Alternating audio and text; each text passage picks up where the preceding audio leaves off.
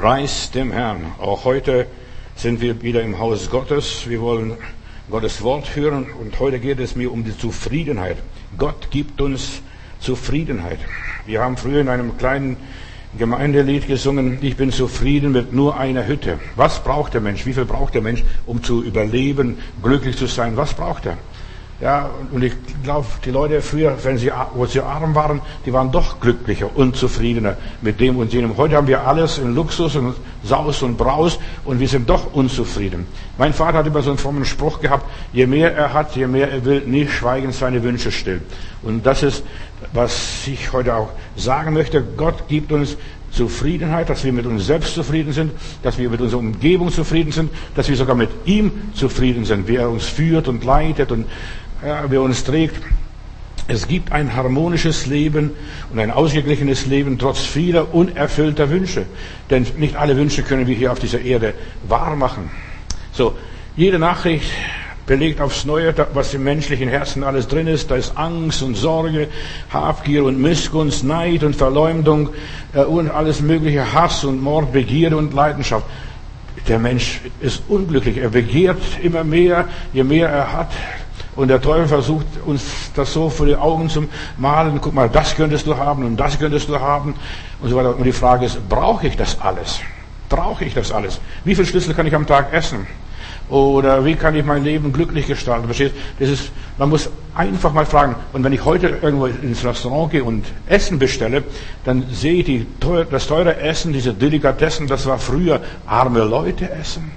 Da kommen nur so wenig, nur ein paar Häppchen kommen da drauf und früher haben die armen Leute so gegessen und jetzt essen die Vornehmen, die Millionäre, die Reichen essen nur häppchenweise, nicht zu viel drauf und was weiß ich. Gott will uns Frieden geben, uns zufrieden machen, uns innerlich befriedigen und zufriedenstellen. Wenn du Gott hast, jetzt hör mir zu, wenn du Gott hast, dann bist du ausgeglichen, dann hast du alles, was du brauchst. Und wenn was fehlt, du rufst ihn an und er wird dir geben, überbitten und verstehen sogar, dass es äh, gar nicht äh, alles verkraft ist. Ein gerüttelt und ein geschüttelt Maß gibt uns der liebe Gott. Noch eins obendrauf, noch ein bisschen was drauf und so weiter. Also Gott will, dass wir zufrieden sind. Er will alle unsere Ängste nehmen und unsere Komplexe. Er will, dass seine Kinder glücklich sind und jeder Vater will das. Und warum nicht der himmlische Vater? Er will, dass seine Kinder glücklich sind, dass sie zufrieden sind, dass sie alles haben, was sie brauchen. So, Gott will uns Zufriedenheit geben. Gott will uns ja, einfrieden, einen Zaun um unser Leben machen, uns in Sicherheit und Schuss bringen. Und so hat er auch um den Garten Eden, über das Paradies, hat er Flüsse, vier Flüsse gegeben. Diese Flüsse umzäunten den Garten Eden. Das war so wie eine kleine Insel. Und Gott will uns auch so eine Insel der Seligen schenken. Auch wenn wir nicht mehr im Paradies sind, sondern wenn auf unserem Feld Dornen und Disteln wachsen. Aber wir können, ja, glücklich sein, zufrieden sein. Wir können unser Leben gestalten, wenn wir dankbar sind. Und ein Stichwort wird heute sein, was ich erwähnen werde, Dankbarkeit. Die Menschen sind heutzutage so undankbar, so undankbar. Anstatt Danke zu sagen, in allen Dingen, äh, Dankbarkeit verschafft Zufriedenheit. Unsere Angst hat fast immer mit uns selbst zu tun, mit niemand anders. Unsere Unzufriedenheit. Die ganzen Probleme kommen aus einem menschlichen Herzen. Das Herz ist ein verzagt und trotziges Ding ein unzufriedenes Ding, unglückliches Ding. Es wird immer mehr, es vergleicht sich immer mit anderen und es wird gefährlich, wenn wir anfangen, uns mit anderen Menschen zu vergleichen. Guck mal, was die haben. Aber dafür haben sie das nicht, was du hast vielleicht. So lasst uns da sehr großzügig sein. Als die Menschen sündigten, bekamen sie vor Gott Angst. Ich merke, wenn mir stimmt was nicht, hat der Adam gesagt. Ich bin nackt und die Eva auch. Vorher haben sie das gar nicht gemerkt, dass etwas mit ihnen nicht stimmt. Die Angst hat so vielfältige Ursachen, so viele Ursachen, wie es Menschen gibt, so viele verschiedene Ängste gibt und Mängel und Defizite und Komplexe. Deine Angst ist eine Botschaft aus dir selbst heraus. Ich brauche das, ich muss das haben oder ohne dem kann ich nicht leben. Denk doch drüber nach. Was braucht der Mensch, um zu leben? Wasser, Luft, Stückchen Brot, auch das nicht unbedingt. Er kann auch andere Nahrungs zu sich nehmen und so weiter. Er kann glücklich sein. Und das ist viel mehr wert, Frieden in sich zu haben, Ruhe in sich zu haben. Deine Angst hat oft nur etwas mit dir selbst zu tun, nicht mit niemand anders. Wenn du unzufrieden bist, verzagt bist, mutlos bist, das kommt immer aus dir selbst raus. Nicht von anderen. Der andere merkt das gar nicht, dass dir schlecht geht, dass dir was fehlt. So wie die Angst anderer nichts mit dir zu tun hat, so, ja, so hat auch die Zufriedenheit nichts mit den anderen zu tun. Der andere kann glücklich sein und der steckt dich gar nicht an. Du sagst, guck mal, die genießen das Leben und ich kann das Leben nicht genießen. Warum geht es bei mir nicht? Warum geht es bei dem und, dem und ihr? Deshalb Gott behandelt jeden Menschen individuell, so wie es für jeden richtig ist und nicht wie wir möchten, dass wir von anderen her behandelt werden. Nein, Gott behandelt jeden individuell, ganz persönlich, maßgeschneidert hat er für jeden Einzelnen äh, sein äußeres Gewand. In deinen Ängsten sollst du die Botschaft an dir und über dich selbst verstehen. Warum ist es so? Warum bin ich so unzufrieden? Was vermisse ich? Was fehlt mir? Und was sagt mir meine Unzufriedenheit, meine Angst? Adam und Eva, wir bleiben bei diesem Pärchen, hatten Angst vor Gott, weil sie merkten, wir sind nackt. Sie schämten sich vor Gott. Das war das Problem. Sie schämten sich vor Gott. Das war alles. Sie dachten, wir reichen, wir können vor Gott nicht bestehen, da stimmt was nicht, wir sind bloß und jämmerlich und elend. Sie hatten Komplexe vor Gott, sie trauten sich nicht vor Gott zu erscheinen. Gott hat, hat ihnen ihre Blöße genommen. Das ist das Schöne dabei. Er machte Fälle und kleidete die Menschen. Sie mussten sich nicht mit primitiven Feigenblättern sich bedecken. Gott machte sie zufrieden und sie konnten wieder vor Gott mit Gott reden. Sie mussten sich nicht vor dem allmächtigen Gott schämen und vor allem auch nicht vor sich selbst. Gott hat die Menschen von der Angst befreit und Gott will auch unsere Ängste uns nehmen. Deshalb meine Botschaft heute, hab keine Angst. Er will dir einfach seinen Frieden geben. Nicht den Frieden dieser Welt, nicht einen materialistischen Frieden, nein, seinen Frieden. Und dieser Friede ist viel, viel größer und mächtiger. Gott weist dich nicht ab. Du bist ja sein Kind. Du bist zwar auf der einen Seite sein Geschöpf, aber du bist auch sein Kind. Mit unserer Botschaft, was sie verkündigen, ist einfach, wir möchten Vertrauen wecken. Ich möchte dir einen großen Gott vorstellen. Und das ist so einfach. Ich werde nie vergessen, wie meine Kinder immer wieder mal gesagt haben, also Gott ist größer als Papa und Mama. Das, das ging mir, als ich das erste Mal hörte, durch Mark und Bein, was die glauben, meine Kinder glauben regelrecht, dass der liebe Gott größer ist wie Papa und Mama. Und das ist er auch. Gott ist größer wie Papa und Mama, wie die ganze Gesellschaft. Gott hat dich und mich von Anfang an gewollt. Lass dir deinen Gott nicht nehmen. Wenn man dir Gott nimmt, bist du ein Angsthase, wirst gejagt und getrieben und niemand jagt dich. In der evangelischen Kirche wird von den Amtsträgern der Glaube an den lebendigen Gott angezweifelt. Auf einer Synode letzten Tage hier von der EKD, äh, da wurde verkündigt und gesagt, alles was in der Bibel ist, die biblischen Geschichten, das sind alles nur äh, Legenden und religiöse menschliche Vorstellungen und nicht eine Offenbarung des lebendigen Gottes, der Himmel und Erde geschaffen hat. Und deshalb, ich wundere mich gar nicht, wenn aus der Kirche die Leute fluchtartig rennen und mit der Kirche nichts zu tun haben wollen. Wir brauchen einen großen Gott, der größer ist als die Kirche, größer ist als die Gesellschaft, größer ist als die Politik. Ja, die Bibel ist das Fundament unseres Glaubens. Wer also Gott hören möchte, der muss die Bibel lesen. Der soll nur lesen. Und dann erfährt er, wie groß ist unser Gott. Kein anderer wie er. Er teilte die Fluten vom Roten Meer. Er machte das, er machte das, er machte das. Leute erzählen ihre Geschichten, wie Gott sie durchgetragen hat. Der Herr ist mein Hirte.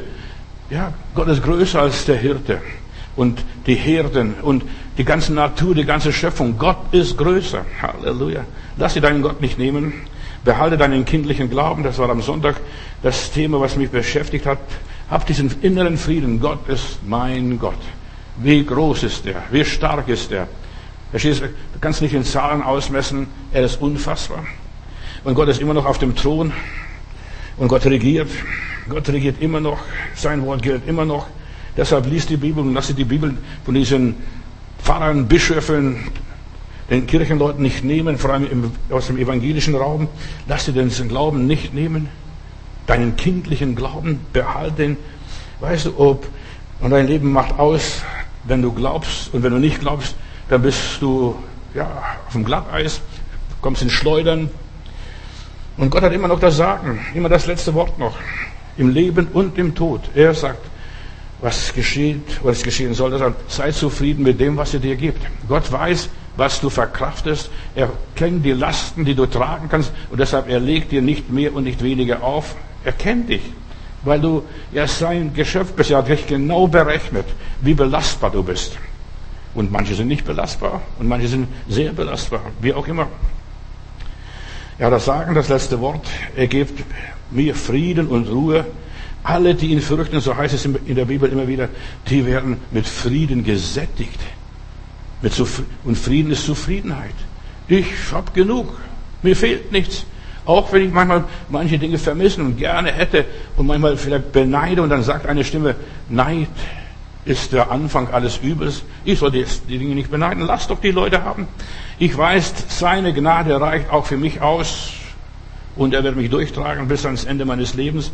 Und alle, die auf ihn hoffen, die haben Frieden und Ruhe. Die leben angstfrei und furchtlos. Sie sind unerschrocken. Sie sind glücklich. Und das ist das Schöne dabei glücklich zu sein. Lebe in der Gegenwart Gottes auf deine Art, wie du von Gott bestimmt, erwählt und berufen bist. Und ich betone auf deine Art. Sei zufrieden. Ich bin ich. Und ich möchte nicht mehr sein als ich. Mir reicht es, dass ich das bin, was ich bin, dass ich das kann, was ich kann, dass ich das habe, was ich habe. Ich sollte nicht immer rüberschielen, was die anderen haben. Sonst wirst du ja, von den Ängsten geplagt, wirst Minderwertigkeit bekommen. Ich lese Psalm 77, da ist eine schöne Geschichte. dass es ein Musiker und Sänger Asaf, Anbetungsleiter war. Und diese Leute haben, heißt Anbetungsleiter, die mit Musik und Gesang und so mit dem Herzen zu tun haben, die sind manchmal sehr sentimental. Und da heißt es von diesem Asaf, ich rufe Gott zu dir. Ja, ich schreie mein Gebet heraus, damit ich nicht, ja, verloren gehe, hör mich doch endlich, Gott. Ich schreie zu dir, ich rufe zu dir. Ich, ich weiß nicht, ob du sowas kennst. Aber hier verzweifelt fast. Ich habe große Angst und sehe keinen Ausweg mehr. Unaufhörlich bete ich zu dir, Gott. Tag und Nacht strecke ich meine Hände zu dir aus. Ich bin untröstlich. Vielleicht geht es dir auch so. Untröstlich, unzufrieden, unglücklich. Und das macht krank. Unglück und Traurigkeit und Depression macht einen krank. Ich strecke meine Hände aus zu dir. Wenn ich an Gott denke, fange ich an zu seufzen, grüble über meine Lebenslage, was ist mit mir los, verliere allen Mut. Und das ist fast am Boden zerstört, denn er kann die Gegend, ohne der Gegenwart Gottes nicht leben und er muss es fühlen, damit er auch andere ermutigen kann. Er ist verzweifelt und er betet, aber er kommt nicht durch. Kennst du solche Geschichten? Er zerfleischt sich selbst mit Fragen, warum? Ja, Gott, lässt du mich in meiner Angst allein? Und die meisten Leute verzweifeln, weil sie Gott nicht sehen. Gott ist ein verborgener Gott und ich möchte helfen, Gott zu entdecken. Wie entdecke ich Gott? Und dann lese ich Psalm 77, Vers 8 weiter wieder. Herr, Herr, du hast uns verstoßen vor Zeiten, da warst du wunderbar, da warst du freundlich und nett, hast du geholfen und dann erzählte, was er alles so erlebt hat oder gehört hat, wie das Gideon auch, also früher hast du Wunder und Zeichen gewirkt. Wo ist das alles, lieber Gott? Wo ist das alles? Ist meine, ist seine Gnade jetzt für immer zu Ende, sagt er hier weiter? Gelten seine Zusagen nicht mehr? Hat Gott uns vergessen, uns gnädig zu sein? Warum verschließt er, ja, vor uns sein Herz, warum beschenkt er uns, warum überschüttet er uns nicht? Manchmal denken wir, wir kommen beim lieben Gott zu kurz. Und wir machen Phasen in unserem Leben. Da ist alles üppig, da grünt und wächst und dann kommt der heiße Sommer, dann verbrennt alles, vertrocknet alles und dann wird alles kahl. Und dann lese ich hier weiter bei diesem Asaf. Das ist das, was mich am allermeisten schmerzt. Gott, der Höchste, verhält sich anders als vorher. Wo ist er denn? Er setzt sich nicht mehr für uns ein. Er beantwortet unser Gebet nicht. Also ist tot unglücklich. Er ist tot unglücklich. Warum, warum, warum, warum hilft Gott mir nicht? Er hat seine Gunst bei Gott anscheinend verloren. Der Teufel redet ihm noch und flößt ihm so vieles andere noch ins Ohr. Was habe ich falsch gemacht? Und dann schaut er auf die Gottlosen. Ach, wie geht's doch den Gottlosen so gut? Schau doch an, die fahren die größten Autos, wohnen in Villen, ja, und die schmeißen das Geld zum Fenster raus. Er hat die Gottlosen gesehen und sich an ihnen orientiert, sich mit ihnen ver verglichen. Und ich als Betbruder und ich als Betschwester, schau doch mich an. Was bin ich? Was bin ich? Und dann hörst du noch diese toten Predigten da aus der Kirche. Wir sind nichts, wir können nichts, wir haben nichts. Und weißt du, wo wendet sich das Blatt? Wo hat sich im Leben beim Asaf das Blatt gewendet? Er, und wie wurde er wieder glücklich? Und da heißt es, und ich ging zum Haus Gottes. Ich ging in die Gegenwart Gottes. Und da wurde er wieder glücklich in der Gegenwart Gottes. Da ist er wieder ein anderer Mensch, ein fröhlicher Mensch. Aber was ist die Gegenwart Gottes? Die Gegenwart Gottes ist der Ort, wie das Paradies, wo ich zufrieden bin. Eine Oase, mitten drin in der Wüste. Da habe ich alles, was ich brauche. Ich bin hier sicher. Auch ringsherum ist alles Wüste, Sand und Schakale laufen dort rum, aber ich bin hier geborgen. Im Garten Eden. Nur Gott gibt uns diese Zufriedenheit, diese innere Zufriedenheit. Bis ich ging ins Heiligtum. Und wo ist das Heiligtum? In meinem Herzen. Euer Leib ist ein Tempel des Heiligen Geistes. Mein Herz ist die Wohnung, dieser Hochaltar Gottes in mir. Und David sagt auch einmal in einer seiner Psalmen, in seinen Gebeten ist auch so verzweifelt. Wenn ich dich nur habe, Gott, dann frage ich nicht mehr nach Himmel und Erde. Wenn ich dich nur habe. Lass es mal zergehen. Wenn ich dich nur habe. Wenn ich dich nur habe, lieber Gott, den liebenden Gott, Jesus Christus, meinen Erlöser und die Kraft des Heiligen Geistes, wenn ich dich, allmächtiger Gott, habe, dann brauche ich nichts mehr. Dann bin ich ausgeglichen hier auf dieser Erde. Da bin ich zufrieden mit nur einer Hütte, auch wenn es eine Strohhütte ist. Da stehst du irgendwo mit Palmendach, äh, Palmblätter, irgendwo im Busch, im Dschungel. Ja, ich bin zufrieden mit nur einer Hütte. Und das kannst du nur haben, wenn du inneren Frieden hast. Und die meisten Leute haben keinen inneren Frieden. Deshalb sagt Jesus, meinen Frieden gebe ich euch. Und der ist total anders. Wenn du Gott hast, seine Kraft und seine Liebe und die ist so stark, die bringt dich überall durch. Du kommst immer wieder durch. Du raffst dich immer wieder auf, stehst auf und laufst wieder weiter. Und du kannst dein Leben ihm anvertrauen. Was können wir Menschen tun? Überleg einmal, was können die Menschen tun? Sind nur Hanselchen. Verstehst du, was können die Menschen tun? Menschen sind Menschen, sie sind vergänglich, sie sind sterblich. Unser Gott ist größer. Halleluja. Unser Gott ist größer als Mama und Papa. Unser Gott ist größer als das Krankenhaus. Ich möchte dieses Gedanken mal ausmalen, für mich persönlich, meditieren und drüber nachdenken. Gott ist größer als die Operation, die jetzt ansteht. Gott ist größer als der Arzt. Gott ist größer als die Polizei. Gott ist größer als die Bank. Gott ist größer als die Kirche. Gott ist größer als die Regierung. Gott ist größer als alle Politiker zusammen. Gott ist größer als jede Angst und jede Panik und auch als Corona. Gott ist größer. Ich werde in den nächsten Tagen noch einiges über Corona sagen, weil mir geht jeden Tag was auf, wenn ich drüber nachdenke. So, Gott ist größer als mein Gewissen. Wenn mein Gewissen mich nicht anklagt, was soll dann mein Gewissen tun? Gott ist größer als mein Gewissen, meine Gefühle. Gott ist größer als meine Zweifel. Wer diesen großen, mächtigen Gott findet, der fängt an zu singen. Mir ist wohl, mir ist wohl, mir ist wohl in dem Herrn. Der Friede Gottes, der Friede Christi soll unser Herzen regieren, steht im Kolosserbrief. Der Friede Gottes soll unsere Herzen regieren. Ich lade dich ein. Halte fest an diesem Glauben, an diesem unerschütterlichen Glauben. Gott gibt uns Zufriedenheit. Er ist jener Friede, von dem Jesus zu seinen Jüngern sagte damals, als er vorwegging, bevor er ans Kreuz ging, bevor er zu leiden anfing, meinen Frieden gebe ich euch. Johannes 14, Vers 27. Nicht wie die Welt ihn geben kann. Die Welt kann dir diesen Frieden, diese Zufriedenheit nicht geben. Der Mann, die Frau, die Kinder, die Familie, die können dir diesen Frieden nicht geben und nicht schaffen. Wer diesen Frieden Jesu in seinem Herzen hat, für den verändert sich die ganze Welt.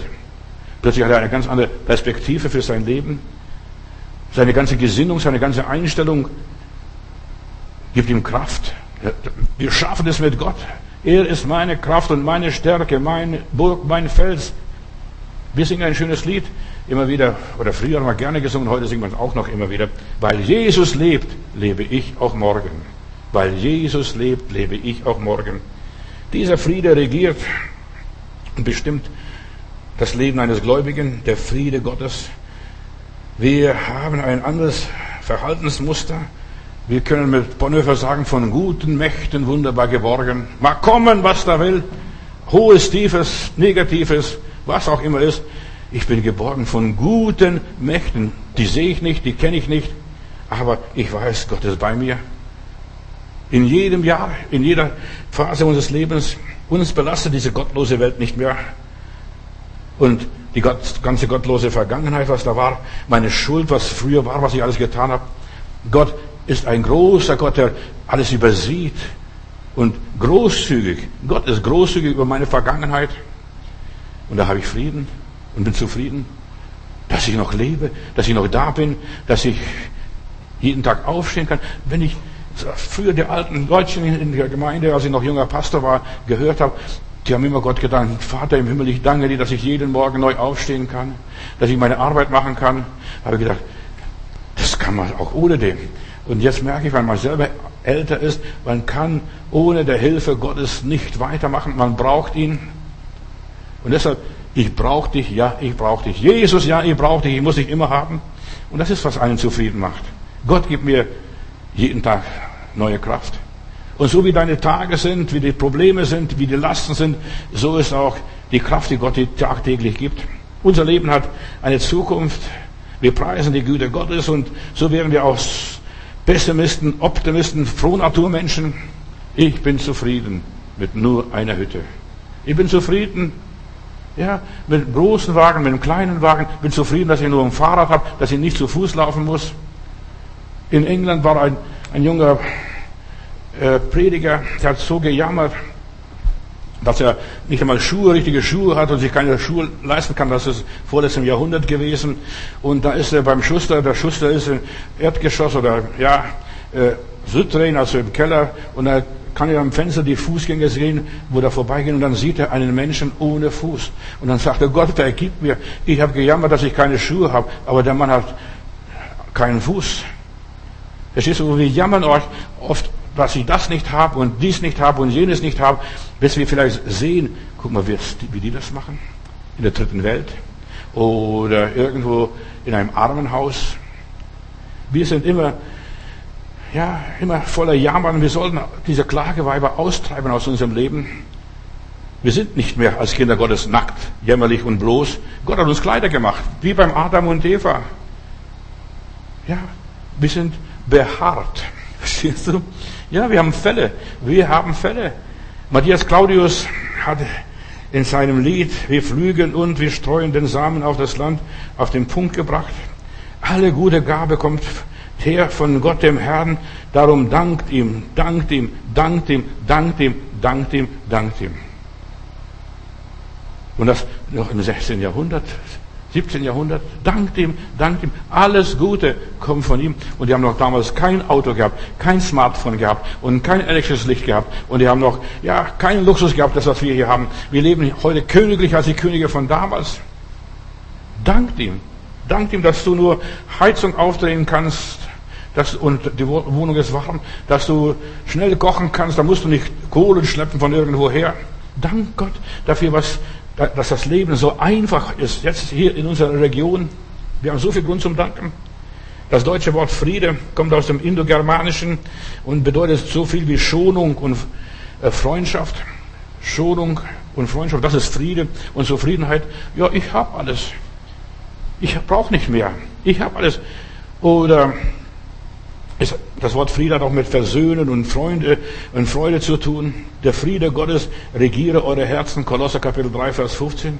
Der Friede Gottes bedeutet Wohlbefinden. Und der Liederdichter von diesem schönen Lied, mir ist wohl, mir ist wohl, verstehst du, der spricht von diesem Wohlbefinden, was ein Mensch haben sollte als Christ, auch wenn du dich unwohl fühlst. Kopfschmerzen hast, Bauchschmerzen hast, Beinschmerzen hast, Rückenschmerzen hast, egal welche Schmerzen, Wohlfühlen im Herrn. Er hat unsere Schmerzen getragen und es kommt der Tag X, wo dann nichts mehr von diesem Plunder ist, was mich so belastet und, bedrückt. Der Friede ist Wohlbefinden, ist Ruhe, ist Sicherheit im Gegensatz zu Streit, Unruhe und Unordnung. Und ja, es ist Unversehrtheit. Gott hat mich durchgetragen. Gott trägt uns tagtäglich durch. Wir sollen Gott viel mehr danken. Wie die Matthias Claudius sagt, danke, danke, danke, danke. Wer in Frieden lebt, der redet miteinander wieder. Wer in Frieden lebt, der kämpft nicht mehr. Da ist der Krieg vorbei. Und der braucht keine Waffen mehr. Wahres Christentum, liebe Geschwister, ist Friede, ist Ausgeglichenheit. Ich bin ausgeglichen. Aber schau die Christen an. Oh Gott, guck mal. Die hat schon neues Kleid oder der hat wieder was Neues sich angeschafft und so weiter. Und, und ich muss immer mit alten Klamotten rumlaufen. Und wir genieren uns manchmal vor anderen. Aber sei zufrieden. Du bist glücklich. Und das ist viel mehr wert als eine Milliarde Dollar oder Euro. Wahres Christentum ist Ausgeglichenheit, Harmonie ist Zufriedenheit. Und das ist keine fromme Spinnerei oder Gefühlsduselei oder was auch immer sein mag. Keine Rührseligkeit, ach, mir ist wohl, mir ist wohl. Nein, mir ist es wirklich wohl. Echt. Ja, ich brauche keine Sentimentalität. Gott ist ein Gott des Friedens. Halleluja. Und einige Bibelstellen, ja, wenn du Gott in deinem Herzen hast, dann hast du den vollen Frieden. Bis ausgeglichen. Römer Kapitel 15, Vers 33. Der Friede Gottes, nein, der Gott des Friedens, aber sei mit euch allen. Amen. Verstehst? So einfach. Der Gott des Friedens sei mit euch allen. Amen. Weißt du, was Amen ist? So sei es. So soll es sein. Und das lasse ich geschehen. Das ist für mich gültig. Oder Römer Kapitel 16, Vers 20 und 21. Der Gott des Friedens. Ein schöner Name für Gott. Der Gott des Friedens. Der Gott des Friedens wird in kurzem Satan unter eure Füße zertreten. Stell dir mal vor, der Gott des Friedens. Wir springen nur hoch und es zischt und zwickt überall in unserem Leben und wir denken, da komme ich nicht mehr durch, durch dieses ganze Otternest. Und Gott, Gott wird es Gottes Friedens wird Satan in Kürze unter eure Füße zertreten und unter eure Füße stellen. Das ist Wort Gottes. Das ist, ich bin zufrieden. Ich komme durch mit Gottes Hilfe. Oder 1. Korinther Kapitel 14, Vers 33. Denn Gott ist nicht ein Gott der Unordnung, sondern ein Gott des Friedens. Halleluja. 2. Korinther Kapitel 13, Vers 11. Übrigens, Brüder und Schwestern natürlich auch, freut euch und ja, freut euch, werdet vollkommen, seid getrost, seid eines Sinnes, seid in Frieden und der Gott der Liebe und des Friedens wird mit euch sein. Du musst nur Frieden haben. Ich habe Frieden. Ich ruhe. Ich entspanne mich. Ich bin gelassen. Ich bin zufrieden mit einer Hütte. Danke Gott, dass du so viel hast.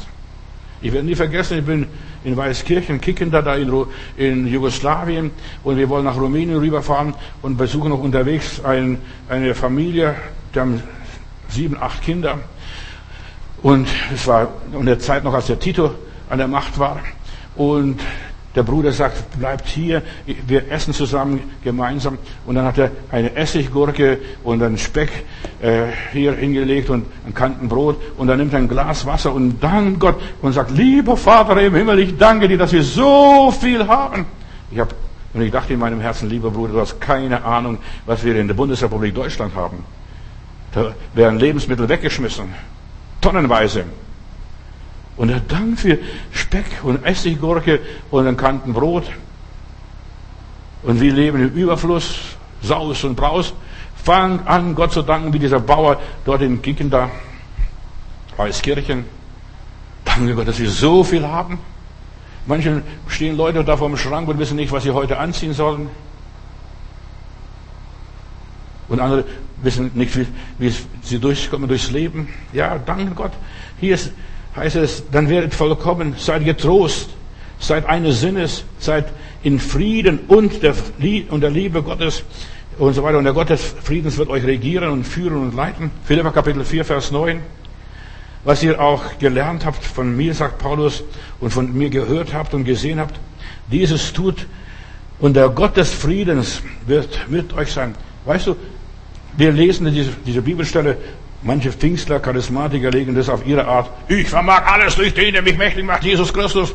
Da, so steht es nicht in der Bibel, was sie sagen, dass ich alles kann. Ich kann Tote auferwecken, ich kann Kranke heilen, ich kann dies und ich kann jenes. So steht es nicht. Und Paulus sagt, ich kann mir genügen. Ich kann mir genügen. Paulus konnte in First-Class-Hotel schlafen und er konnte in einer Bruchbude übernachten, im Strohhaufen irgendwo. Verstehst du? Und das ist, ich vermag alles. Als Christ hast du einen bekehrten Magen als Christ, ja, kannst du dich mit allem zufrieden geben. Gott ist ein Gott der Zufriedenheit. Da kannst du auch in ärmliche Verhältnisse, das redest da nicht, verstehst du? Kannst Gott danken. Ich werde nie vergessen, als junger Pastor besuche ich so eine alte Bäuerin, das, ihr, ihr Bauerhaus oder das Haus, wo sie da wohnte, war schon über 300 Jahre alt. Da hat man von oben im Kuhstall runter gesehen. Und dann fragt sie, Bruder Matthäus, darf ich für dich Kaffee kochen? Wenn ich das alles gewusst hätte, hätte ich gesagt, nein, danke. Aber ich habe es nicht gewusst. Und dann sehe ich in dem Topf, wo sie Wasser für den Kaffee kocht, hat sie Strümpfe drin gehabt zum Kochen. Habe ich gedacht, oh, oh, oh, oh, oh. Und dann der Kaffee, dann hat sie noch ein bisschen gerührt und geschlagen, war schon so trocken, wahrscheinlich schon lange keinen Kaffee mehr gemacht. Weißt du, und ich habe gedacht, wir sollen alles mit Danksagung empfangen. Und auch dieses, diesen Kaffee, was sie mit Liebe zubereitet, sie wollte mir Freude machen. Und ich habe gedankt, gedankt habe gesagt, lieber Gott, ich danke dir für diesen Kaffee. Eigentlich vergifte ich mich vielleicht. Aber ich danke für den Kaffee und ich habe gedankt und lebe heute noch. Verstehst du, was wir mit Danksagung empfangen, die meisten Leute empfangen das mit Murren, mit Kritik. Also sowas essen wir nicht, sowas trinken wir nicht. Das ist unter meiner Würde. Die hat vorher Wäsche drin gekocht in diesem Kochtopf. Mit Danksagung. Weißt du, das ist Mission. Die meisten Leute, die in Mission gehen wollen, die denken, die nehmen ihren Luxus von, der, von, von Amerika oder hier aus der Bundesrepublik auf ihr Missionsfeld. Tu, da, da geht ganz anders zu auf dem Missionsfeld. Dort gibt es keine Spülklosetts. Da geht man in den Busch, grabt man ein Loch und macht sein Geschäft und dann geht man wieder weiter. Kannst du primitiv leben? Entschuldigung, äh, primitiv leben. Zufriedenheit passiert, wenn wir mit allem zurechtkommen. Ich vermag alles. Ich kann haben und nicht haben. Auf das geht Paulus ein. Ich kann Geld haben und ich kann kein Geld haben.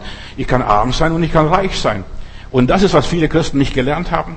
Und das kannst du nicht auf der Bibelschule lernen oder irgendwo. Das musst du im Leben lernen, mit allen Dingen zurechtkommen. Wir kommen überall zurecht, sagt Paulus. In jeder Situation. Das ist Zufriedenheit, die Gott schenkt und die Gott wirkt. Ich komme mit allem zurecht. Als alleinerziehende Mutter oder als alleinstehender Mann oder Opa und Oma, versteht, ich komme zurecht. Mit wenig, stellen wir uns so was vor, viele Rentner, christliche Rentner auch, die haben keine große Rente, die müssen Flaschen sammeln. Immer wieder begegne ich Leute, die Flaschen einlösen, wenigstens etwas. Und das ist unter meiner Würde. Das mache ich nicht. Das ist nicht meine Bestimmung. Weißt, sei zufrieden, dass du wenigstens Flaschen noch sammeln kannst und die Flaschen abliefern kannst. In aller Liebe. Das, was ich gelernt habe, der Gott des Friedens wird mit euch sein. In 1. Thessalonicher, Kapitel 5, Vers 23. Er selbst aber, der Gott des Friedens, heilige euch völlig und ganz in eurem Geist und eure Seele und eurem Leib und werdet tadellos bewahrt auf die Ankunft Jesu Christi. Er, der Gott des Friedens, heilige euch. Weißt du, das ist, dass wir mit allem zurechtkommen. Gott kommt mit allem zurecht. Mit dem Großen und mit dem Kleinen. Mit den Dünnen, mit den Langen. Gott kommt mit allem zurecht. Und wir müssen auch lernen, in jeder Situation zurechtkommen. Es reicht nicht aus, dass wir uns nach dem Frieden sehnen, darüber reden, von dem Frieden singen. Nein, es reicht auch nicht, dass, dass wir den Frieden beschreiben, sondern wir müssen den Frieden Gottes empfangen und ausleben. Mir ist wohl, mir ist wohl, auch wenn ich heulen müsste, wie dieser Mann, der das Lied geschrieben hat, seine, seine, sein Junge verbrannt in Chicago, seine vier Mädels ertranken äh, bei der Überfahrt von Amerika nach England. Mir ist wohl, mir ist wohl in dem Herrn. Wer Frieden mit Gott hat, und jetzt hört mir wieder weiter zu, der ist auch ein Friedensstifter. Der stiftet Frieden. Das Reich Jesu Christi ist ein Friedensreich. Hör mir gut zu, was Gott mir gezeigt hat. Jesus ist der Friedefürst in diesem Reich, in diesem Königreich. Er ist ein König des Friedens, Friedefürst, ewig Vater, so wird er angekündigt. Und weißt du, wenn Jesus kommt, wird Satans Macht gebrochen. Und das ist, was passiert. Da spielt das Kind am Loch der Otter. Das ist Friede. Friede in der Natur. Dass du Frieden hast, ja, mit den Gegensätzen. Schlange und Kind. Verstehst du? Der eine ist harmlos und der andere ist giftig. Ochse frisst Gras. Das wird im tausendjährigen Reich, in diesem messianischen Reich sein. Manche warten auf das tausendjährige Reich. Nein, wenn Jesus in dein Leben hineinkommt, ist das messianische Reich bei dir schon angebrochen. Das Kind spielt am Loch der Otter. Der Ochse frisst Gras. Na, ja doch, der frisst Gras. Der Löwe frisst Gras. So steht es in der Bibel. Der Löwe frisst Gras. Verstehst du? Plötzlich diese ganze Natur wird auf den Kopf gestellt. Wenn der Heiland in unser Leben hineinkommt, wird alles auf den Kopf gestellt. Aus den Schwertern werden Flugscharen gemacht. Wo der Friede Gottes herrscht und der, ja, da kannst du mit Extremen zurechtkommen und mit Extremen leben. Und Geschwister, wir gehen einer schwierigen Zeit entgegen. Wir müssen lernen, mit Extremen zu leben, mit Gegensätzen zu leben. Das Kind am Loch der Kreuzotter und das, die Schlange tut nichts, die Schlange, die Schlange äh, im Gegenteil spielt sogar mit dem, mit dem Kind. Und normalerweise in der Natur draußen, da will einer mit dem anderen nichts zu tun haben, aber hier, man geht aufeinander zu. Friedenstifter. Wenn, wenn Jesus kommt, wird Satans Macht gebrochen. Er wird diese Feindschaft aufheben, egal gegen was. Er spielt mit dem Loch des, der Otter. Er kann die Gegensätze ertragen und verkraften und verschmerzen. Ich habe das nicht. Das ist nicht bei mir so. Nein, ich lebe damit. Da spielt man miteinander. Da ist man nicht mehr giftig aufeinander. Man redet miteinander. Da kann man aus dem Negativen was Positives machen. Das Negative kann, kann abgehakt werden und genau das ist, was Jesus in unserem Leben macht. Man ist zufrieden und man ignoriert das Negative. Und dann kommt das Gute wieder zum Vorschein. Es ist so einfach, das christliche Leben. Einfach das Negative ignorieren. Man ist glücklich und man macht andere glücklich und gemeinsam löst man dann die Konflikte und die Krisen des Lebens. Der Löwe frisst Gras. Stell dir mal sowas vor, ein Vegetarier. Und das ist, was der Friede Gottes verändert. Aus der Raubtiernatur wird eine schöne Katzennatur, du kannst das Tier streicheln, so wie der Daniel in der Löwengrube. Die Löwen haben ihn nicht gefressen, die haben ihm nicht so viel getan. Dieser Gott kann die Natur eines wilden Tieres verändern. Gott gibt uns Zufriedenheit. Man ist mit dem, was man ist, zufrieden. Ja, und man hat das oder man hat das nicht. Ich vermag alles durch den, der mich mächtig macht. Von mir aus könnte ich nicht. Da bin ich nur, da will ich unbedingt haben. Ich will unbedingt besitzen. Ich will unbedingt das und das sein. Aber hier kann ich gelassen sein. Komme ich heute nicht, komme ich morgen. Bin ich ein Schweizer, ein Bergler, verstehst? Und da kann ich ganz gelassen sein. Ich werde schon zur rechten Zeit, im richtigen Augenblick das bekommen. Der Löwe und der Ochse vertragen sich, stell mal vor. Normalerweise in der Natur würde sowas nicht vorkommen, aber der Löwe und der Ochse vertragen sich, sind zufrieden mit dem, was sie haben, was sie vorfinden. Wir suchen immer nach hohen, gewaltigen, mächtigen Dingen. Und das ist, was uns Unzufriedenheit macht. Uns wird vorgegaukelt, das kannst du werden und das kannst du werden, das kannst du werden. Alle Reiche will ich dir geben. Aber Jesus will diese Reiche gar nicht haben. Er ist ganz gelassen. Er sagt, ich habe mein Reich, mein Reich ist inwendig in mir und, oder in uns und, und wir, wir leben damit. Und der Löwe frisst den Ochsen nicht auf. Stell mal sowas vor. Die spielen miteinander. Die tanzen miteinander. Man geht einander vielleicht aus dem Weg und der geht den Weg und ich gehe den Weg, aber man tut einander nichts mehr. Man ist zufrieden. Und wenn du zufrieden bist, dann begehrst nicht, was der andere hat. Und eines der großen Probleme ist, oft wo die Menschen in ihrem Leben haben und was sie fertig macht, und das ist eine der Gebote Gottes, was du nicht tun solltest. Du sollst nicht begehren des nächsten Weib, des nächsten Mann, die nächste Arbeitsstelle, die nächste Firma, die nächste Gemeinde, die nächste Kirche. Ja, oder das Auto oder was weiß ich. Ich verzweifelte, als ich die Gottlosen sah, wie es denen so gut geht, sagt dieser Dichter Asaf. Bis dass ich ging in das Heiligtum Gottes, bis das messianische Reich angebrochen ist, bis Jesus mir Zufriedenheit geschenkt hat. Ja, ich habe meine Ruhe. Und Jesus sagt in Matthäus 11, kommt her zu mir, alle, die mühselig und beladen seid, die euch treiben lässt von allen möglichen Begierden, aus eurem Herzen heraus Habsucht, Geiz und Neid und Eifersucht, Streitsucht. Ich will euch Ruhe geben für eure Herzen. Und dann sagt er, mein Joch und meine Last ist leicht und sanft. Das ist Jesus. Glück und Zufriedenheit ist nicht irgendwo im Himmel zu suchen. Ich suche den nicht im Himmel, dass irgendwo vom Himmel kommt. Nein, Glück und Zufriedenheit, das fängt mit ganz kleinen Kleinigkeiten an aus unserem Leben. Verstehst du Kleinigkeiten? Die ganzen Bagatellsachen, so eine Kleinigkeit. Zufrieden sein mit einer Kleinigkeit. Ein Krümelbrot. Eine, eine Kleinigkeit, vielleicht so, ja, ein Glas Wasser. Und deshalb sagt Jesus, macht euch keine Gedanken, äh, ja, was ihr den einen der geringsten meiner Brüder getan habt, das habt ihr mir getan. Es wird ihr vergolten werden. Einfach nicht zu verzweifeln. Werde zufrieden mit Kleinigkeiten.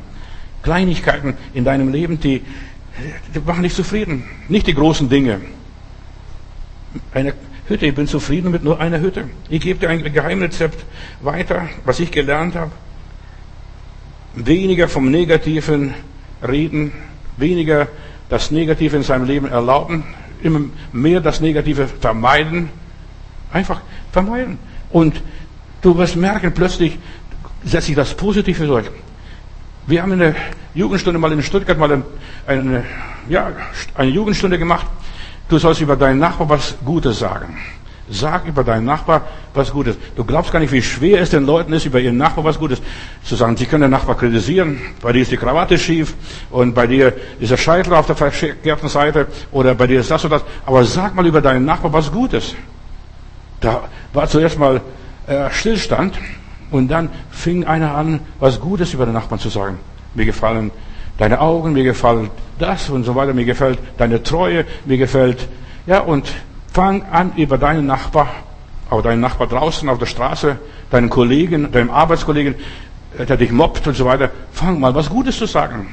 Schimpf nicht über die Leute. Viele Menschen sind verkrachte Typen. Und die kommen mit niemand zurecht, weil sie immer nur das Negative sehen. Sie sehen nur die, den Haar in die Suppe, sie sehen den Splitter in des Bruders Auge. Sie sehen nur das Kleine, die Kleinigkeiten. Und gerade die Kleinigkeiten. Fang an bei den Kleinigkeiten. Dein Knopf, der glänzt so, verstehst du, oder was weiß ich.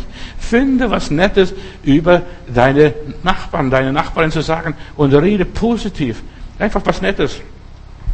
Suche nicht immer das Negative. Versuche nicht, andere zu bekehren. Ich will noch ein paar Sachen sagen, was Gott mir aufgeschlossen hat. Versuche nicht.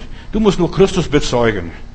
Einfach Christus vorleben, ein Beispiel geben. So wie Jesus sagt, ich habe euch nicht bekehrt, ich habe euch ein Beispiel gegeben. Wascht einander die Füße. Ja, ein Beispiel geben tut so, wie ich es euch getan habe. Versuche nicht, andere zu bekehren und zu verbessern. Das macht schon der Heilige Geist. Das ist seine Arbeit. Wir bezeugen nur. Gott hat dich lieb. Und wir finden was Positives an den Menschen. Wir ermutigen, indem wir was Positives darüber sagen. Die Schwaben haben, haben etwas Gutes, was die Berliner nicht haben. Da haben sie Hausmeister, aber die haben Kehrwoche. Und jeder kehrt vor seiner eigenen Türe. Und da wird das, äh, die Tafel weitergegeben, Kehrwoche. Jetzt hast du die Kehrwoche auf deinem Stock und dann hast du, nächstes Mal hast du die Kehrwoche. Und jeder kehrt vor seiner Türe. Und so wird die Stadt am schnellsten sauber. So wird die Welt erweckt. So werden die Christen, ja, heilig und gerecht. Kehre vor deiner eigenen Türe und sei zufrieden. Ich habe genug Arbeit mit mir selber.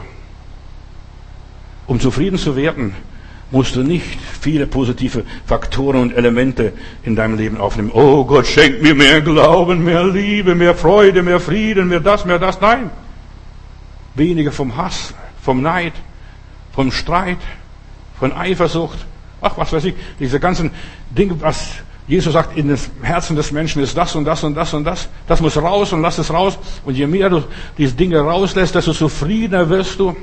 Ach, ich bin mit dem zufrieden, was ich habe, was ich bin, was ich erreicht habe. Ich plag mich nicht.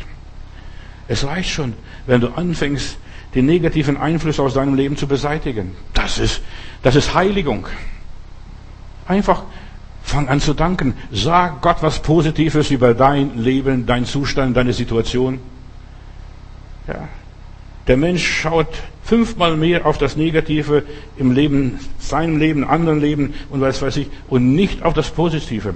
Fünfmal. Das ist wissenschaftlich bewiesen. Auf das Negative. Jesus sagt, richtet nicht, auf dass ihr nicht gerichtet werden. Ach, fang an, die Leute, die du nicht magst, anfang, fang mal sie zu loben. Ach, und in deinen Gedanken wenigstens. Da fängt nämlich alles an, die Gedankenarbeit. Fang an, positiv zu denken und lobe die Person auch, sag Danke. Gott hat mir mal in Stuttgart gezeigt, ein Bruder, der mir ständig aus dem Weg ging. Ich weiß, wusste nicht, es ging über ein Jahr.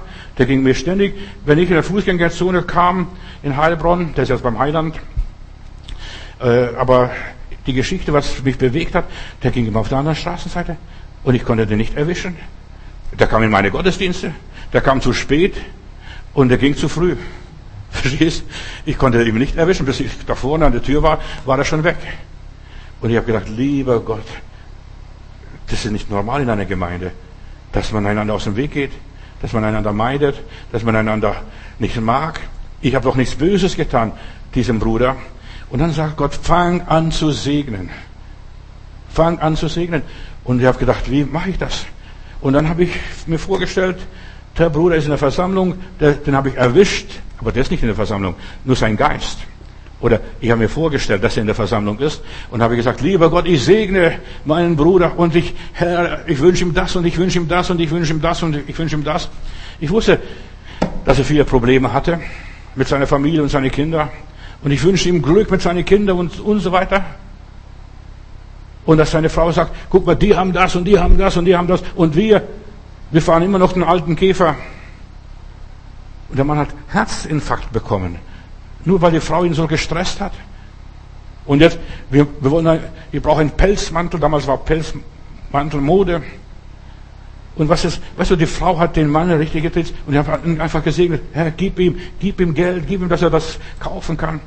Und eines Tages, ich laufe auf der Fußgängerzone und ich sehe, der kommt wieder.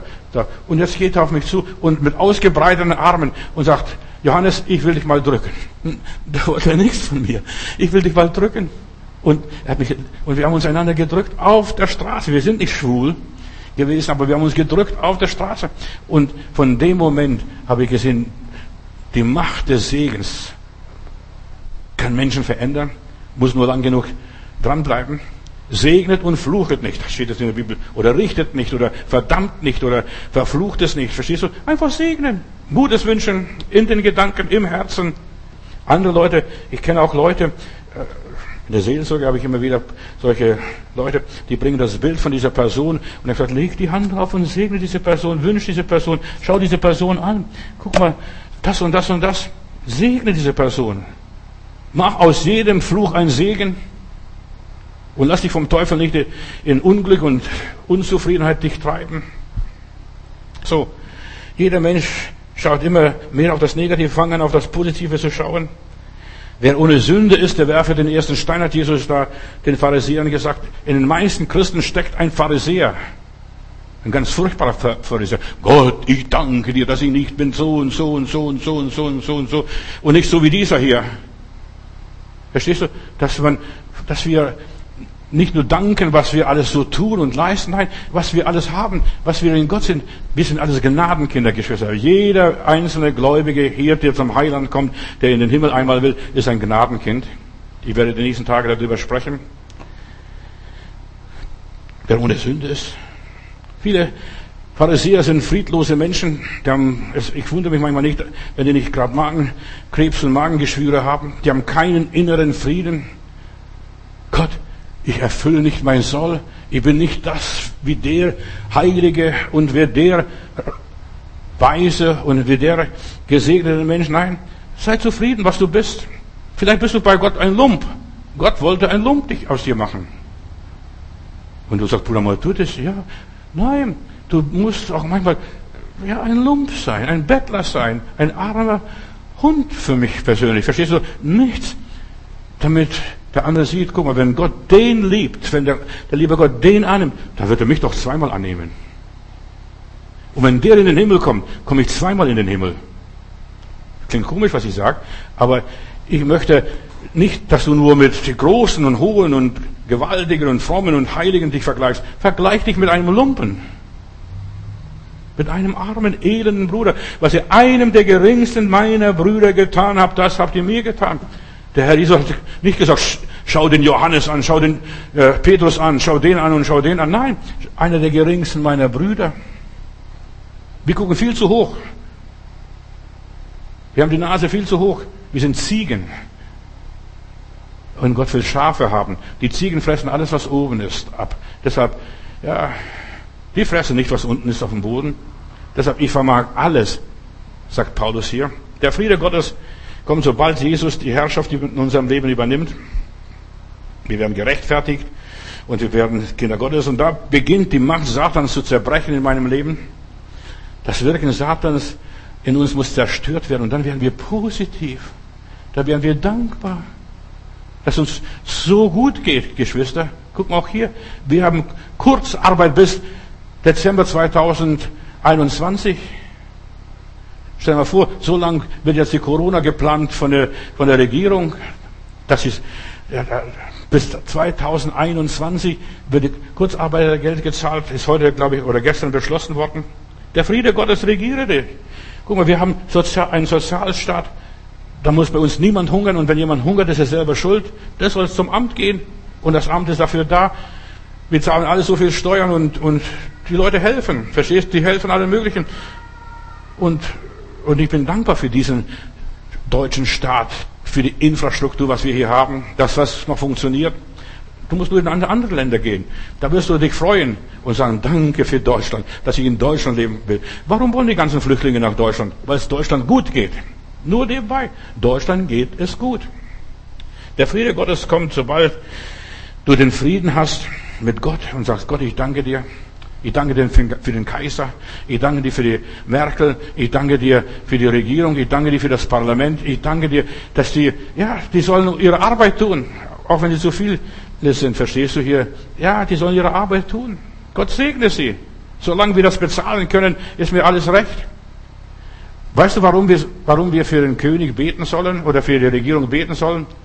Nicht, dass sie gesegnet werden, dass sie mehr Kanonen bauen und mehr Flugzeuge kaufen und Kriege führen. Nein, auf dass wir in Frieden leben können. Ja, dass ich meinen Frieden habe.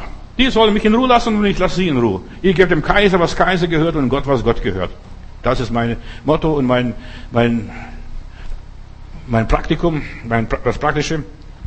Herr, segne die Regierung, damit ich Frieden habe. Damit die Polizei mich bewacht. Und ich habe sehr oft in meinem Leben die Dienste der Polizei genommen. Ja, ich habe lange Zeit ja, unsere große Kirche unter Polizeischutz predigen müssen, weil Leute Anschläge gegen die Kirche gemacht haben, haben ein Hakenkreuz an die Türen gemalt und so weiter, weil wir Gäste aus Israel hatten. Und ja, ich bin dankbar für die Polizei und für die Regierung und für das Militär. Sagst du die bitte? Doch. Sei dankbar in allen Dingen. In allen Dingen steht in meiner Bibel. So, je weniger der Teufel bei uns wirken kann, desto herrlicher ist Jesus bei uns. Äh, und das Böse zieht sich zurück, versteckt sich, schämt sich. Und der alte Mensch wird aufgegeben. Je mehr wir Gott loben und preisen und für alles Gott dankbar sind, gebt dem Argen keinen Raum. Lasst den Teufel gar nicht zu Wort kommen. Nicht einmal in Gedanken, nicht einmal in blödesten Gedanken. Satan, hinter mir. Der Teufel kommt, alle möglichen dummen Gedanken und versucht dich, zu, dir den Kopf zu verdrehen. Gib dich nicht mit diesen dummen Gedanken. Sei doch so, wie Jesus war. Satan hinter mir. Sobald du merkst, dass der Teufel dich wieder kitzelt und dich reizt und dich provoziert, Satan hinter mir.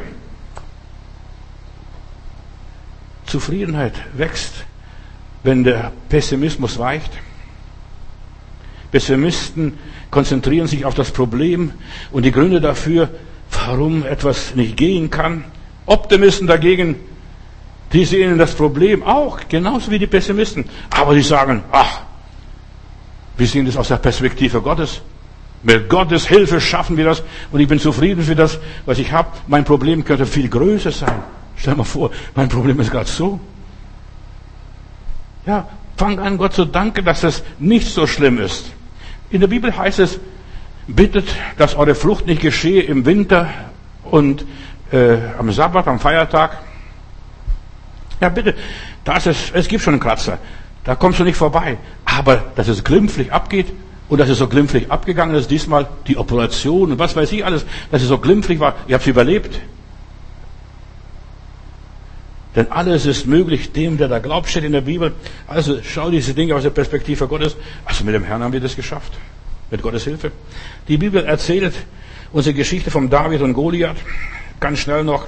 Und jeder von uns kennt diese Geschichte, aber die wenigsten wissen, warum David so eindrucksvoll den Sieg davongetragen hat. Was hat David gemacht, dass er so siegreich war? War er so ausgebildet, so raffiniert?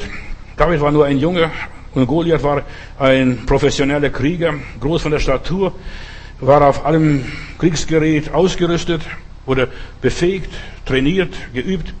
Und Goliath setzte sogar die mutigsten Krieger der Israeliten Schachmatt. Da haben sie sich in der Wagenburg versteckt und sich nicht mehr blicken lassen. Und da kommt dieser David. Was hat der David gemacht, dass er den Sieg gehabt hat? Und dass er diesen Kampf gewonnen hat? Wichtig ist, er ging runter zum Bach, hat fünf Kieselsteine geholt, glatte Kieselsteine. Und dann sieht er wieder diesen Goliath kommen und er läuft auf den Goliath zu. Du kommst zu mir mit Speer und Schild und Spieß und was weiß ich alles. Und ich komme zu dir im Namen des Herrn. Und dann dreht er seine Schleuder und lässt im richtigen Augenblick los. Er hat sogar fünf Kieselsteine genommen. Weißt du, wahre Christen rechnet mit dem Schlimmsten. Vielleicht schaffe ich nicht beim ersten Mal. Da braucht man einen zweiten Kieselstein, den dritten Kieselstein, den vierten Kieselstein und auch noch den fünften Kieselstein. Ja, wir sollen nicht so gleich denken, ach, ich muss es auf, auf ersten Schlag beim ersten, bei der ersten Begegnung den Sieg davon tragen. David war anderer Meinung. David lief auf den Goliath zu und hat Gott gelobt und Gott gepriesen. Und das ist, wie wir Siege erringen. Und auf das Problem zugehen, nicht von, vor dem Problem weglaufen, Geschwister, das ist das Schlimmste, was wir machen können. Lauf und du wirst gejagt und getrieben. Er lief auf, die, auf das Problem zu. Und er wusste, meine Kieselsteine und Gott, mit denen schaffe ich, schaffe ich das. Und er war ein Scharfschütze mit den Kieselsteinen da. Das hat er also bei Schafhüten so gestielte Blechdose hingestellt und immer getroffen. Und so, er war, er war seiner Sache sicher. Gott und er, beide zusammen, machen das Geschäft. David war überzeugt, Gott ist auf meiner Seite. Und wenn Gott auf meiner Seite ist, mir kann niemand widerstehen. Und Bruder und Schwester, und du musst auch wissen, du musst deine Kieselsteine kennen, und du musst mit den Kieselsteinen umgehen können und du musst ein Scharfschütze sein und du musst ja geübt sein, geübte Sinne haben.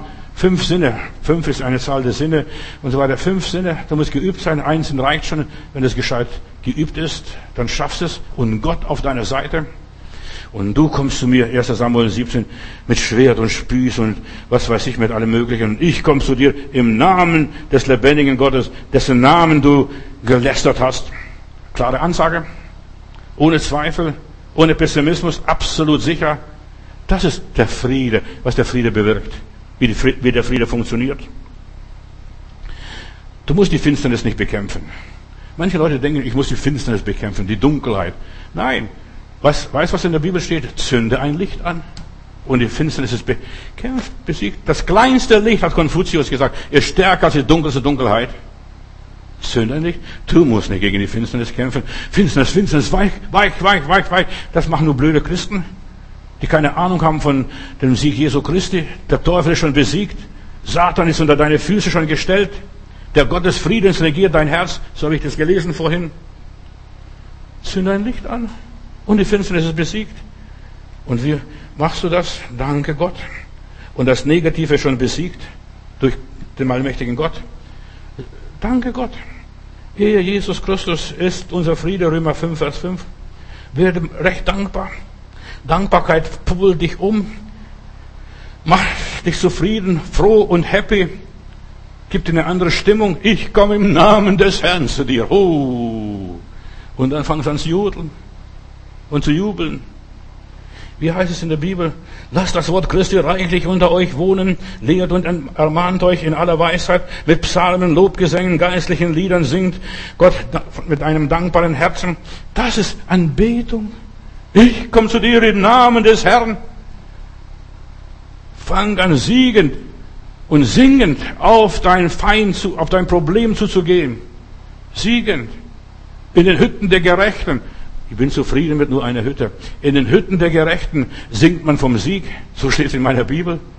Da singt man vom Sieg. Nicht der Teufel ist, der Teufel greift uns an. Schau doch mal, was der alles schon wieder angestellt hat. Nein, da singt man vom Sieg. Und hier heißt es, und in einem dankbaren Herzen und alles, was ihr tut, mit Worten und Werken, tut alles im Namen des Herrn Jesus und dankt Gott dem Vater durch ihn. Mein Gott ist größer. Dank Gott durch Jesus Christus. Dank Jesus für das alles, was er getan hat. Was hat die, Christen, die ersten Christen so siegreich gemacht? Nicht, was sie mit Gott alles erlebt haben. Ach komm, vergiss es. Das sind Feiglinge gewesen. Alle diese Brüder. Aber sie gaben Zeugnis durch den Heiligen Geist. Gott hat Jesus auferweckt. Gott hat Jesus gesandt. Gott hat Jesus auferweckt. Gott hat Jesus in den Himmel genommen. Und Gott hat den Heiligen Geist gesandt. Die haben die Taten, die großen Taten Gottes gerühmt. Das sind die Taten Gottes. Fang an, diese Taten zu rühmen. Zufrieden sein. Ich habe Jesus. Zeitlang habe ich eine Phase gehabt in meinem Leben. Für was soll ich Gott danken? Haben darüber nachgedacht.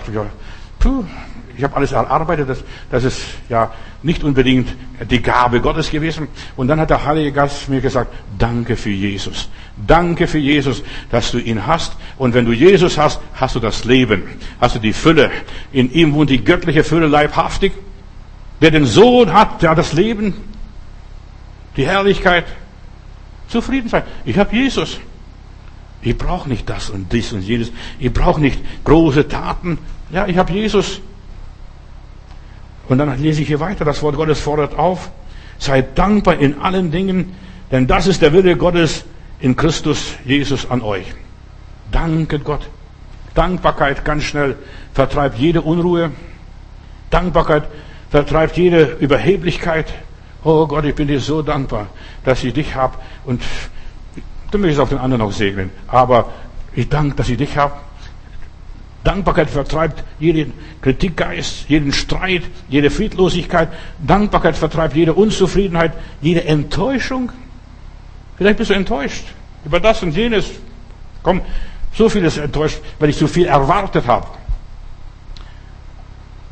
Mein Lehrer hat immer uns gelehrt, das war Kommunist, das war kein Christ. Ein Kommunist, der hat gesagt, Kinder, erwartet nichts. Erwartet, setzt eure Erwartung so tief wie möglich unten. Und wenn es noch mehr kommt, dann könnt ihr froh sein und dankbar sein. Das hat er gesagt, aber als Kommunist, nicht als Christ. Und ich habe das mir gemerkt. Als Christ habe ich gesagt, und jetzt erst recht. Ich setze meine Erwartungen auf Null.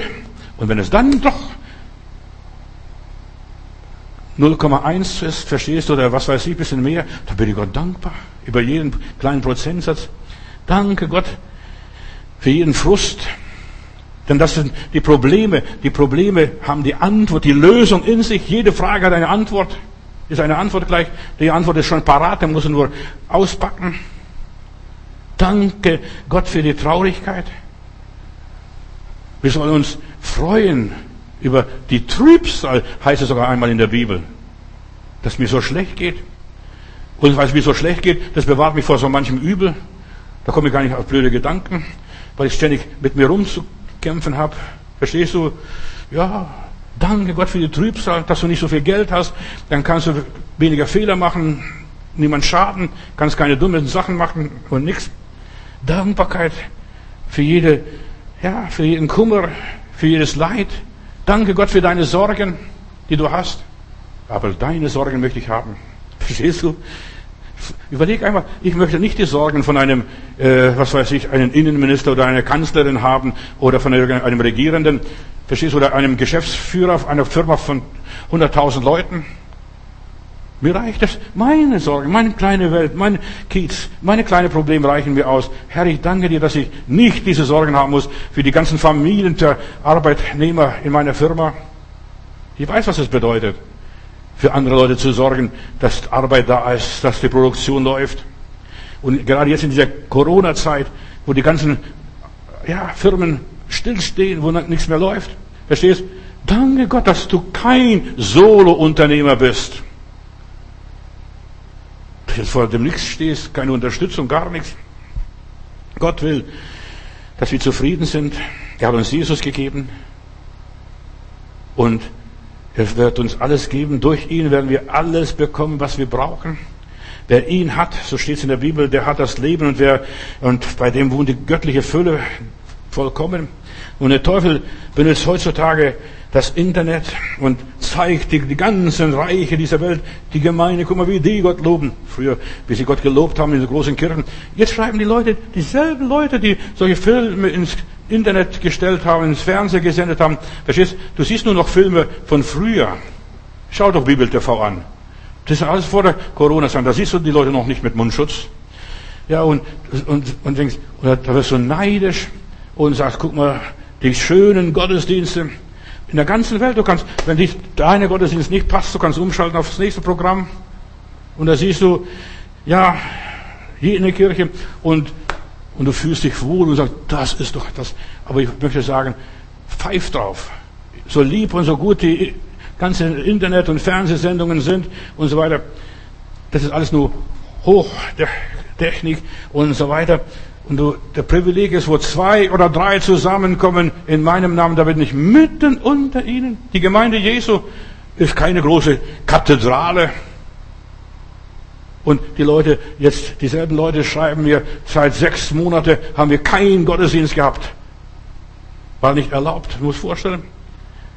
Andererseits vielleicht auch nicht, verstehst du, die schönen Gottesdienste, der Zugang zu jeder Kirche, die du möchtest und so weiter, sagt, die, in der Gemeinde möchte ich sein. In dieser Kirche möchte ich sein. Hier würde ich mich wohlfühlen. Aber weißt du, was das ist? Frommes Schaufensterbummel. Nur die Fenster. Ach, die haben das so und so weiter. Surfen im Internet. Das Wort surfen schon, verstehst du? Surfen im Internet. Das bedeutet also so auf sichere Entfernung vom Weit her. Du, da guckst du rein und da guckst du rein und da guckst du rein. Sei doch zufrieden, was du hast dass du deinen Bruder und deine Schwester hast. Das reicht dir. Das reicht dir. Und ja, wenn es nicht passt, kannst du abschalten, gehst keine Verpflichtung ein, passiert nichts, es ist unkompliziert. Aber hier in der Gemeinde, wo zwei oder drei sind, da wird es kompliziert. Da tritt einer den anderen auf die Hühneraugen. Beim Surfen gibt es kaum oder ja, keine Interaktionen. Da musst du nicht irgendetwas unternehmen. Du kannst zwar deine Spende rüberschicken, aber sonst, aber in der Gemeinde, da musst du den, den schwachen Bruder tragen, die schwache Schwester tragen. Die Familie ist es, was Zusammenhalt gibt, was Leben gibt. Jesus sagt, ich will meine Gemeinde bauen. Zufrieden sein für deine Familie. Ah, ich möchte bei den Rockefellers, dort wäre ich gerne zur Welt gekommen. Da hätte ich ausgesorgt für mein Leben. Nein, sei zufrieden in deiner Familie, wo du lebst. Und Gott schenkt dir Zufriedenheit. Dort kannst du ja, reifen, wachsen, dienen, kannst vergeben. Die Surfer mixen am Schluss alles durcheinander, werden verwirrt durch das ganze fromme Cocktail. Ich kenne solche Leute. Hier, da sind Leute zu uns auch gekommen, die haben alle möglichen da, den Geistheiler dort aufgesucht, in Dänemark den nächsten Geistheiler aufgesucht, in der Ukraine, per Surfen natürlich, per Internet und, den, und so weiter. Und am Schluss sind sie so verwirrt, dass sie nicht mehr wussten, wo ihr Kopf steht. Sei mit dem, was du hast. Sei zufrieden mit deiner Bibel. Sei zufrieden mit dem Vater unser, mit dem Gebet, wenn du das Gebet sprechen kannst. Sei zufrieden. Hör, du hörst nur Lehren, wonach die Ohren jücken. Und das Internet macht es möglich. Wir sind in dieser Zeit, wo wir uns Lehrer raussuchen, die mir gefallen. Ach, der gefällt mir aus Singapur, der gefällt mir von dort. Das ist ein prima Kerl, der spricht nur von der Gnade, Gnade, Gnade, Gnade. Du verstehst? Oder die machen das und jenes. Ja, aber sie haben keine Beziehung. Stell dir mal vor, du wirst krank. Du wirst sterben. Wer wird dich beerdigen? Wer wird dich ermahnen? Wer wird dich korrigieren? Du hast keine Bezugsperson. Der ist in Singapur oder der ist in Houston, irgendwo in den USA, in Texas. Und dann wirst du am Schluss, und das ist, habe ich gelernt und gesehen und beobachtet, ich beobachte das, ich bin jetzt sehr kritisch und beobachte, da gibt es spirituelle Besserwisser, die letzten Endes doch letztendlich nichts wissen. Die wissen alles, es geht, aber die können es nicht, wenn es darauf ankommt, sind Eununchen geistlich. Ich verrate dir, Der Heilige Geist schult die Leute und ich bete und ich weiß, lieber Gott, ich bezeuge, ich sage es die Wahrheit, wie es ist. Dein Geist muss es den Leuten überzeugen und dein Heiliger Geist macht bessere Arbeit, als was ich mit meinen Worten machen kann. So, ich predige und ich lasse die Predigt Gott. Mir geht genauso wie einer schwangeren Frau, äh, bis ich, bis ich das entsteht. Verstehst du, da werde ich trächtig oder ja schwanger. Dann lasse ich es los und dann überlasse ich Gott die Resultate und Herr, du machst es. Du machst es. Es wird in Schwachheit gesät und es wird in Kraft auferstehen. Und wie oft erlebe ich, dass das Wort Gottes nicht leer zurückkommt. Halleluja. Erst die Kraft Gottes gibt der Seele die Stärke, die es braucht. Und am Schluss passiert das, was in meinem Leben auch passiert ist. Am Schluss die wunderbaren Dinge, Moses, Elia und Jesus. Halleluja, das ist eine herrliche Stunde. Und am Schluss sehe ich nur noch Jesus allein. Und genau das ist, was ich dir äh, zeigen möchte. Weißt du, der Tag wird kommen, der Heilige Geist wird dir nur Jesus allein sagen. Jetzt ist die ganze Corona-Geschichte. Verstehst? Die Leute werden entschleudert oder befreit. Verstehst du? Sie haben keinen Gottesdienst, nur noch Livestream. Da müssen sie selber die Bibel lesen. Mit dem zufrieden sein, was sie haben oder gehabt haben und nicht mehr haben. Gott bietet ein Tauschgeschäft an, ganz schnell noch. Er möchte alle deine Sorgen und deine Probleme, dein Versagen, alles auf sich nehmen. Ja, wir wollen tauschen. Gott ist immer noch im Tauschgeschäft drin. Im Gegenzug gibt er dann seinen Frieden und seine Freude. Gott will wirklich selbst sich um dich dann kümmern. Ach Herr, ich überlasse, ich, ich überlasse dir alles. Mach du das, lieber Gott. Und jede Kleinigkeit, die wir nicht mehr in der Hand haben, darüber mache ich mir auch keine Sorgen mehr. Das habe ich dir überlassen, Gott. Du machst es wohl. Du hast das Wollen gegeben und du schenkst auch das Vollbringen. Halleluja. Wir geben unserem Unfrieden und Unruhe ein, ja, geh aus und dann überlassen wir Gott, wir überlassen ihm alles und er gibt uns seine Ruhe und seinen Frieden. Meine Sorgen gebe ich ihm ab. Was für ein großartiger Tausch, Halleluja. Jesus wurde arm um uns reich zu machen. Er wurde krank, um uns zu heilen. Er wurde geschlagen, zugerichtet, Dornenkrone aufgesetzt. Er wurde schwach, um mich und dich stark zu machen. Wir geben ihm unsere Probleme und Schwierigkeiten ab und er schenkt uns Schutz, Bestätigung, Beständigkeit, Freude und Frieden. Halleluja. Herr, du hast mir, ja, mit mir einen großen Tausch gemacht. Ich habe dich gewonnen und ich habe dich, Herr Jesus. Und wenn ich dich habe, frage ich nicht mehr nach Himmel und Erde. Und deshalb, Herr, ich mache mir auch keine Sorgen mit dem und jenem. Ich gebe dir alles ab und ich empfange deinen Frieden. Deinen Frieden. Der Friede ist ganz anders. Ich empfange diese innere Zufriedenheit und die innere Freude und die innere Gelassenheit, dass ich alles stehen lassen kann, loslassen kann und sagen kann, der Herr hat es angefangen und der Herr wird es auch vollenden. Danke, Herr, für diese Botschaft und hilf meinen Geschwistern, dass sie zufrieden werden mit all dem, was du bis jetzt in ihrem Leben gewirkt hast. Amen.